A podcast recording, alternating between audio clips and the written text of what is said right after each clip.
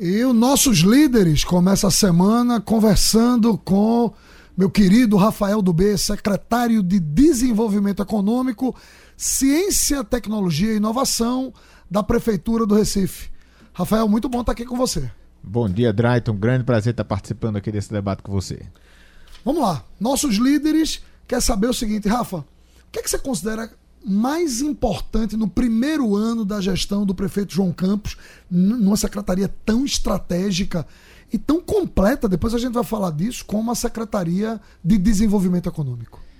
Eu acho que a grande iniciativa nesse primeiro ano do prefeito João Campos foi o, o, o plano articulado chamado de Recife Virado que é uma ação não apenas da nossa Secretaria de Desenvolvimento Econômico, Ciência, Tecnologia e Inovação, mas também da Secretaria de Finanças, de Planejamento, de várias que participaram, que é um plano para retomar a economia, fazer uma virada de página depois desse período duro de pandemia que a gente ainda está enfrentando, mas com a vacinação a gente já vê um outro cenário agora, a gente vê uma luz no fim do túnel e o plano Recife Virado, que tem vários eixos importantes de retomada da economia da cidade, de ampliação do investimento público, de atração de investimentos privados para a cidade por meio de concessões, de parcerias público-privadas, de atração de novos investimentos através do Investe Recife para atrair novas empresas para cá, um programa de incentivo à inovação tecnológica, incentivo à construção civil, enfim, um plano bastante abrangente. Eu acho que esse é o grande ponto aí para permitir essa virada na economia e a gente dar um grande salto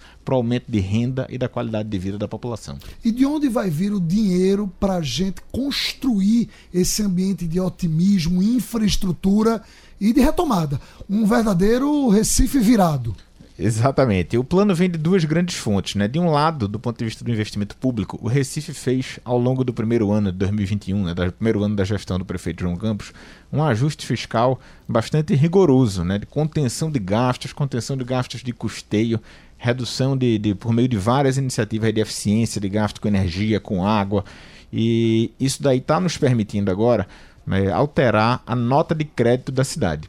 Então a gente espera que nesse ano agora a Secretaria do Tesouro Nacional do Governo Federal reconheça como houve uma melhora significativa nas contas públicas da cidade e isso vai nos permitir ter operações de crédito internacionais. Então a gente consegue acessar linhas de crédito do Banco Mundial, da CAF, de várias outras fontes, com taxas de juros bem baixinha, prazos de, de pagamento dividido ao longo de 20 anos, carências muito longas. E isso já permite ao Recife mais do que dobrar a capacidade anual de investimento da cidade. Então, essa é uma primeira fonte importante. E a outra linha importante é do ponto de vista do investimento privado, que aí a gente está criando um conjunto de ações para atrair novos investidores para a cidade. Primeiro, por meio da melhoria do ambiente de negócios da cidade, simplificando, desburocratizando. Segundo, fazendo uma busca ativa de empreendimentos em áreas que são portadores do futuro, né? áreas que envolvem tecnologia, área de saúde, área de logística, áreas que a gente sabe que assim são estruturantes no longo prazo para a economia da cidade. Então estamos fazendo essa busca ativa. E outro é o programa de concessões e parcerias público-privadas. A gente montou uma carteira que não havia na cidade do Recife para atrair investimentos em projetos que são de interesse público e que a gente consegue agregar investimento privado, agregar inovação e expertise do setor privado para que a gente consiga ter serviços melhores e infraestruturas melhores. Como exemplos, eu poderia mencionar aqui o que já está em curso sobre uh, parques públicos. Né? A gente está fazendo agora uma estruturação junto com o BNDES para que os parques públicos municipais sejam concedidos. Eles vão continuar, evidentemente, gratuitos, né? o acesso continua gratuito, isso não muda, mas a gente vai poder ter uma gestão num contrato de longo prazo estruturado para trazer a inovação e as boas práticas de gestão de parques públicos que já existem em outras cidades. São Paulo, por exemplo, Ibirapuera foi concedido e a qualidade do, do para o usuário melhorou muito e continua gratuito. E a ideia é a gente poder ter isso aqui no Recife. Para parques, a gente ter isso também na área de educação, a gente ter isso na área de saúde, a gente ter isso para infraestrutura da cidade, para mobilidade, enfim, uma carteira grande de projetos nessa área. E para isso a prefeitura se estruturou e me parece que você trouxe para o seu time uma pessoa que é uma das pessoas que mais entende de parceria público-privada hoje no país. Isso, a equipe montada é uma equipe de primeira qualidade na área de concessões e PPPs. A gente trouxe o Tiago Ribeiro, que veio de uma gestão lá de Porto Alegre, ele trabalhava com isso em Porto Alegre.